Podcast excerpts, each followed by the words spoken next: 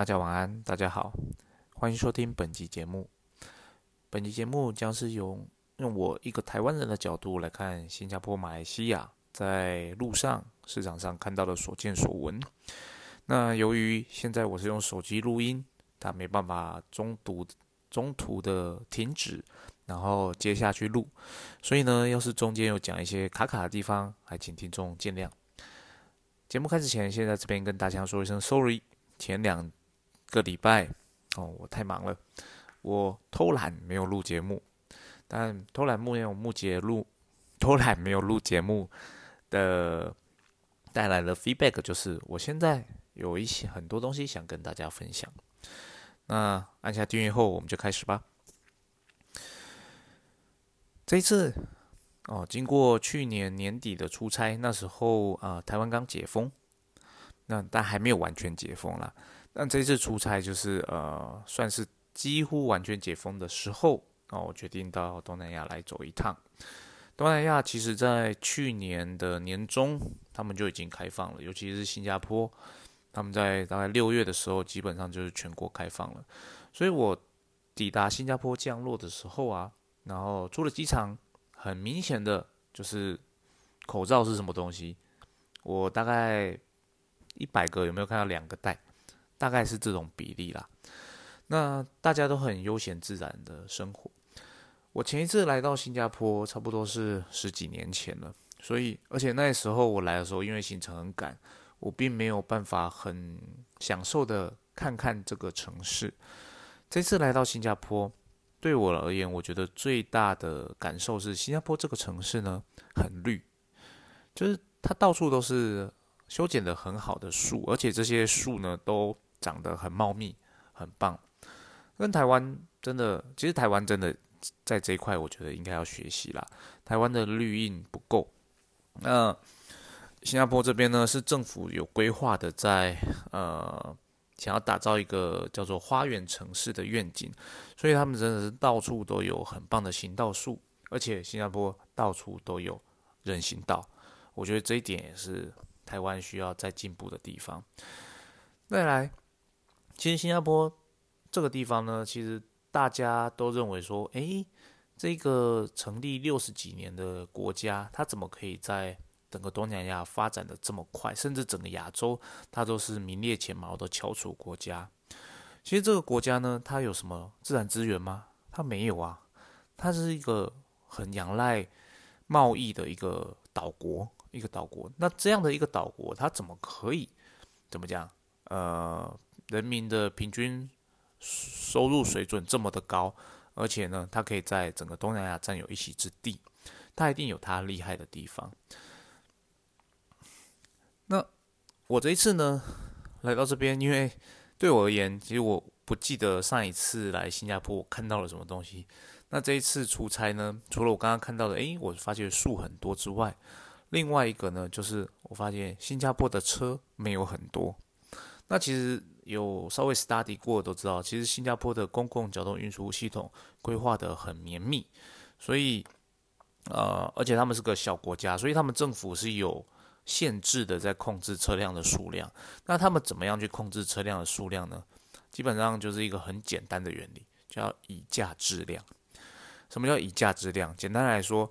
就是，嗯，以一台 Toyota 的 Camry 来讲好了，在台湾差不多是一百万台币上下吧，在新加坡这边呢，差不多你要花到三百万左右，可能更高，你才能够买到这台车。那为什么会这么贵呢？因为新加坡他们政府规定，你要买车呢，你要同时要买一个车的使用执照，而这个使用执照呢，以现状来讲，差不多要十一万的新币。十一万新币大概是什么概念呢？差不多两百二十万台币。如果你光是要买这台车，你花在那个使用执照上面的钱就要两百多万台币了。那再加上车的钱，所以呢，三百多万就跑不掉了。也就是说，你在这边，你在台湾买一台 B N W 买一台 Benz 的钱，在这边可能只能买到一台 Toyota 的 Camry，甚至 Toyota 的 Artis 而已。而且这两年，也不用讲这样，这三年其实新加坡的车子的涨幅也很大。平均涨幅应该超过三十到五十个 percent 这么多，所以对于新加坡人而言，其实物价也是有涨起来的。哦，这是第一个观察到的，他们的车辆不多。但 我问每一个新加坡人，他们都说他们觉得就是疫情过后，路上又开始会塞车了。我说塞车没有啊，我觉得这样很顺啊。他们对于他们而言，他们认为车多就算塞车，也就是说你在一个马路上，车子还是顺顺的往前，时速啊可能五十到七十公里，他们认为这样子已经算塞车了。哦，我说你们这这才不叫塞车嘞，塞车在我们台湾这种时速十公里的那才叫塞车。啊。总之定义不太一样。再来，我观察到的第二点就是，新加坡很多的公园，我相信这应该大家都知道。那我比较讶异的是说，新加坡每一个景点，它的停车场的数量非常的足够，就是说它不会像台湾，你绕绕绕绕绕好久，只有停车场都是满位满位满位。这边不会，这边停车场就是你进去，我目前为止就是他朋友带我去。每个地方去走停车，基本上都有位置。不论是景点，不论是公园，不论是百货公司 shopping mall，他们基本上没有那种找不到车位的状况。如果他们政府在规划呃一个地方的时候，他已经把，因为他它的总量是大概有有算出来的嘛，所以他就是诶这个景点大概有多少人来，他们就去规划说应该要有多少的停车位。我觉得这个真的是。做得很好啊，做得很好。第三，我观察到的一个现象就是，新加坡的停车费很便宜。哦，像现在在台湾，我们停车动辄就是，呃，乡下地方哈，一小时三十四十块；市区像台北，一小时六十块八十块。哦，都是大概是已经到这种 level 了，可能还无上限。新加坡这边停车多少钱呢？哦，政府单位的停车场一小时六毛新币。六毛新币大概多少钱呢？大概二十块台币。好，那私营的呢？就是私营，我目前看到最贵的是一小时一点五块新币，一点五块新币，新币你们乘以二十二，大概三十五块台币。说相对来讲，新加坡的 parking 是非常的便宜的，而且重点是他们 parking 很容易，他 parking 不 就不像台湾，你要找找找很久，你才找到一个车位。在这边 parking，呃，就是有遇到有趣的事，就是。第一天载我的那个朋友，他说：“呀，不好意思，我停的比较远啊，我们新加坡人不想要走那么远。然后他停多远呢？大概离他要去的地方只有五十公尺而已。对他们而言，他们就觉得这样算远了。所以你就知道说，呃，他们政府在这方面的规划其实做得很好，我做得很好。那听到这边，我们觉得，哎，好像在新加坡生活不错。对。那另外一个还有我观察到的地方，就是新加坡的房子。”新加坡房子跟车子一样，其实很贵，好很贵。那这边很贵，基本上指的是那种私人的公寓啊，或者是你真的有钱的买到有地契的那种房子，那个真的真的很贵。如果是私人公寓来说，嗯，因为新加坡这边是望是算 square feet 的，那我换算成一平来讲，呃，私人公寓来说，一平大概要台币将近一百二十万到一百五十万这么多哦。那有没有听到吓到？其实这是在台北市中心的价格，但是呢，听清楚，这是私人公寓，而且这个是完全没有公设，而且它一定含一个车位哦。这个这个状况，好，那你要说，其实这样还是很贵啊。你一平一百五十万，你室内要三十平，不就要四千五百万了吗？哎，对，真的很贵。但是呢，如果你买不起这样的房子，其实他们这边政府还有提供所谓的。呃，主屋跟台湾的社会住宅有一点像，但他们的规划就是说，主屋这个东西呢，你只有结婚的呃情侣小家庭才可以买，你单身不能买。哦，如果你单身要买的话，你要三十五岁以后你才能买。而且呢，他们政府在对主屋的这个呃购买的条件上有一个比较特别的地方，就是说，你买新的主屋。它的价格是低的，平均来说，差不多台币八九百万你就买得到了。室内差不多二十四平、十平哦，二十四平左右的房子。然后，但是呢，你可能住了十年之后，你想要卖掉，或者说你想卖掉再买的话，哦，你通常二手的主屋的价格会比新的贵。听到这边，我一开始也不能理解，诶，为什么我买二手的会比新的贵？而且新加坡这边他们买的主屋是没有所谓的产权的，它只有使用权九十九年。那你已经住了十年、二十年之后，你要卖掉，你使用权只剩下七十九年，为什么还会比那个新的还贵？其实这就是政府有在规划的地方，它就是鼓励年轻人，因为它主屋在新建的时候就是有规划好，诶，哪一区哪一区哪一区，因为新加坡也不大嘛，他就说，诶，你如果买这一区的主屋的话，我政府就是给他想要年轻人有房嘛，他就是给你年轻人优惠，然后那些负责主屋的这些公司就会去帮他处理好贷款。而且呢，新加坡政府在对于主屋的贷款上有一个很不错的地方，就是说，像台湾我们买房子贷款，我们不是要投期款吗？哦，投期款，我买房子要买，假设我买一千万的房子，我投期款差不多是两百万到三百万嘛，对不对？然后剩下的七八百万，我就是分十，呃，二十年或三十年，我就是每个月去摊还嘛。哎，八百万来说，一个月差不多要五万块左右的新台币嘛。那以新加坡这边来说呢，他们政府在归还贷款这一块有替年轻人规划，就是说，如果你就是买了政府的主屋，哦，他帮你弄好贷款之后，你的贷款是可以透过你的退休金里面的三分之一去支付的。也就是说，因为我呃，你你在公司上班嘛，你自己会提拨可能。多少比例的退休金？那公司为同步的提拨多少比例的退休金？这笔钱呢，就是你以后退休之后的养老金嘛。那年轻人可以用这笔钱里面的三分之一来付贷款。也就是说，对大部分年轻人而言呢，他买房，他并不是一种你每个月的生活支出要减少哦，你每个月生活支出不会减少啊，因为他从你的未来的支出扣抵。所以说，你夫妻双薪家庭，因为以新加坡来讲，它的平均薪资蛮高的嘛，你夫妻双薪家庭，其实买主屋来说，都是用退休金去扣抵的话，其实对他们而言，可能三十几岁、四十岁左右，那房贷就还光喽，房贷就还光了，然后后续的话，你就是拥有这个房子，然后你还是过着很不错的生活。听到这边有没有觉得新加坡其实还不错？哦哦，观察到这些现象，也不能讲观察，就是观察问。啊，得到这些讯息跟大家分享，我觉得一个有有真的有在为人民着想的政府，他是真的会去呃做一些对人民有益的事情啊。那其实呢，新加坡很欢迎台湾的移民。如果而且我在这边，其实新加坡他们讲的大部分都是华语啦。诶，这样讲不对，新加坡讲的是华语、英语跟福建话混杂在一起的语言。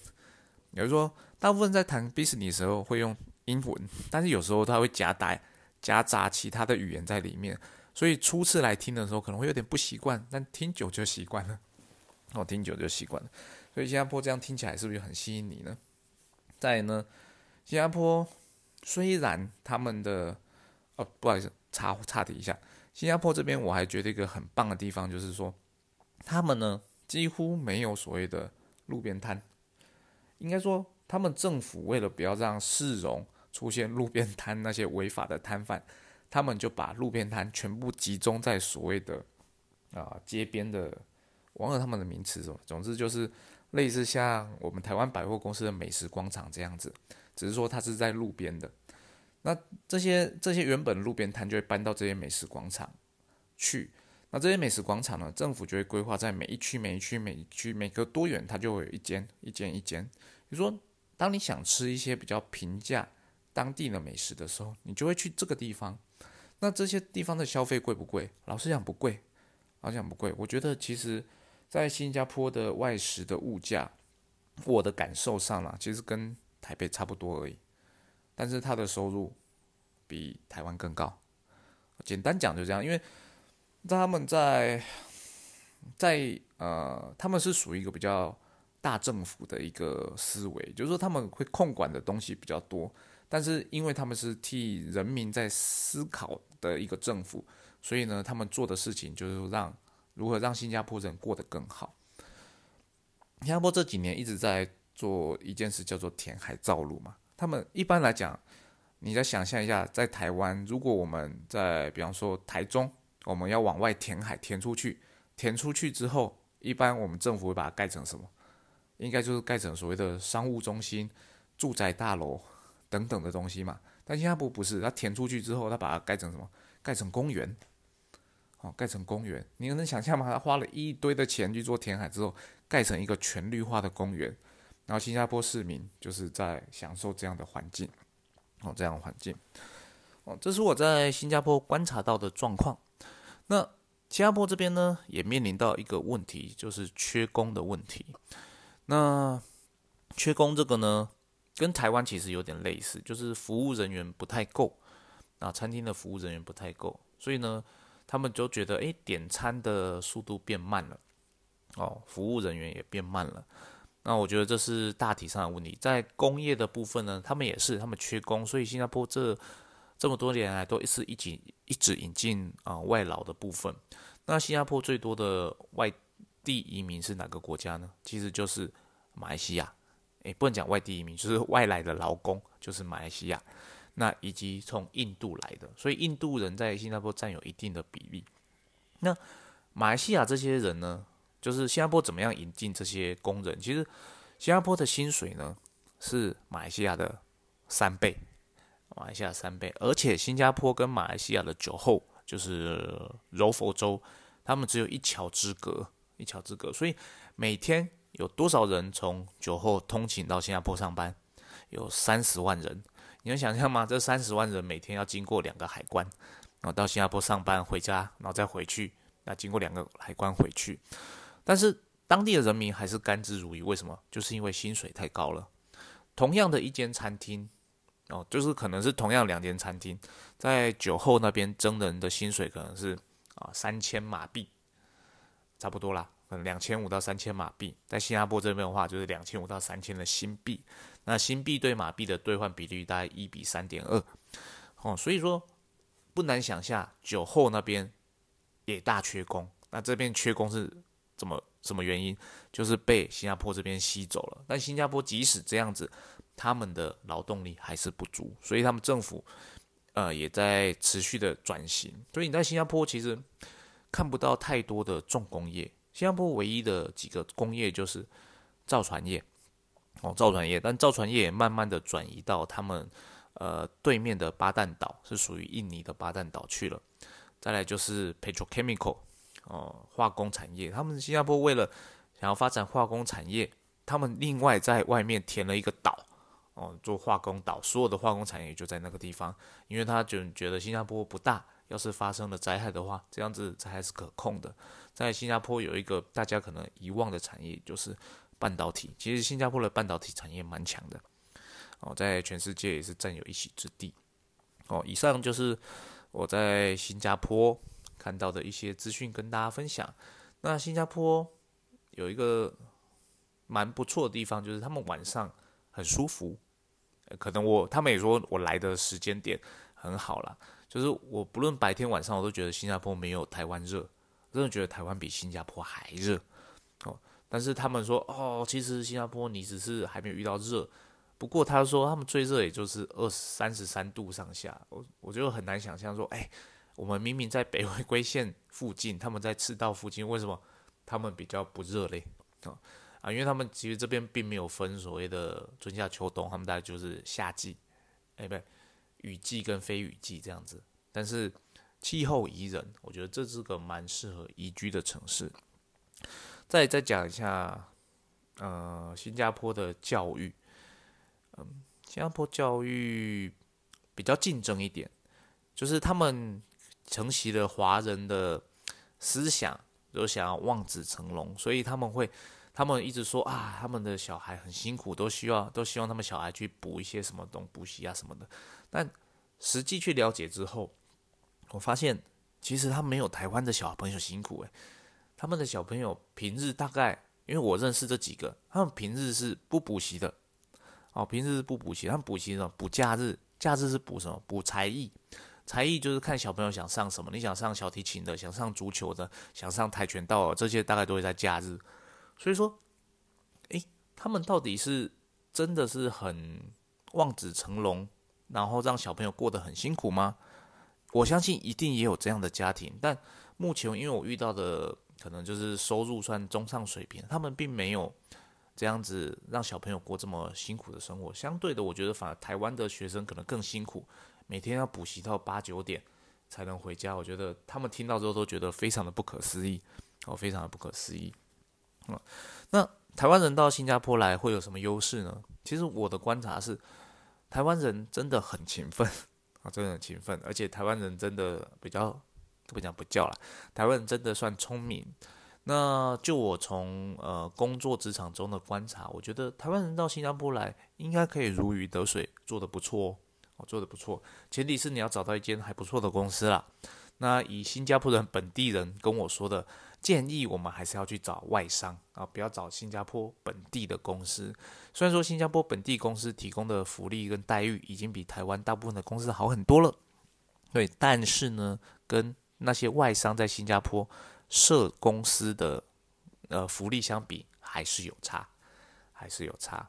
再来，他们是说新加坡因为一呃一直在学习西方嘛，其实新加坡人他们在工作职场上的 style 已经跟西方算蛮接近了啊，不会那么的死板，你一定要几点上班，几点打卡，中间吃饭一定要几点前回来啊，没有这样，他们就是稍微弹性一点了哦，就是他们有自称。说自己是香蕉啊，外表是黄皮肤，内在是白人，啊，类似像这样的自我嘲讽，啊，自我嘲讽，嗯，那以上就是今天跟大家分享的在新加坡的一些所见所闻。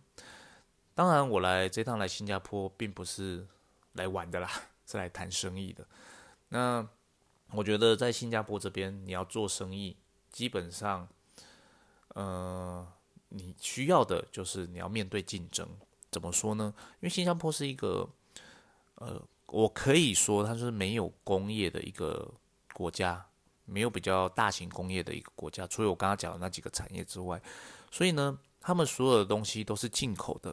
比如说，当他所有东西进口的时候，你要面对的竞争就是来自于世界各国的竞争。你从台湾来的，你面对的竞争来是来自于日本，来自于中国。来自于美国，来自于欧洲，哦，所以他们的竞争其实是非常非常的激烈的。你想买好东西的，他们第一直觉想的就是欧美或者日本；那想要买便宜东西的，第一直觉想的就是中国。而且他们在贸易上其实是非常的 open 的，所以你想要怎么讲？中间台湾反而是卡在一个尴尬的位置。我要老实说，就是新加坡人有钱到可以买很好的设备。他但是不愿意买很好设备的人，他又很想要买便宜的设备，所以中间的设备 反而，我是觉得可能比较没有卖点一点，可能没有没有。但是呢，会观察到另外一件事，就是，诶，其实新加坡这个地方呢，你如果只要认真的去做耕耘，哦，耕耘，呃，我刚刚提的，我觉得台湾人在这边很有机会，就是说，因为台湾人真的在勤奋。跟做 business 的 sense 上，我觉得相对来讲，比我遇到的新加坡人还高一点。那在这种情况下，其实当你有第一次的有人支援你来这边做生意的话，我觉得华裔来讲，以台湾人应该是蛮容易做成功的，哦，蛮容易成功的。以上就是我今天跟大家的分享。那这一集比较没有有关所谓的商业上的一些分享，那等下一集。啊，下一集我希望还有时间分享，因为我的出差行程还蛮长的。哦，下一次看我遇到什么有趣的，再跟大家分享吗？那今天节目这边，谢谢大家，拜拜。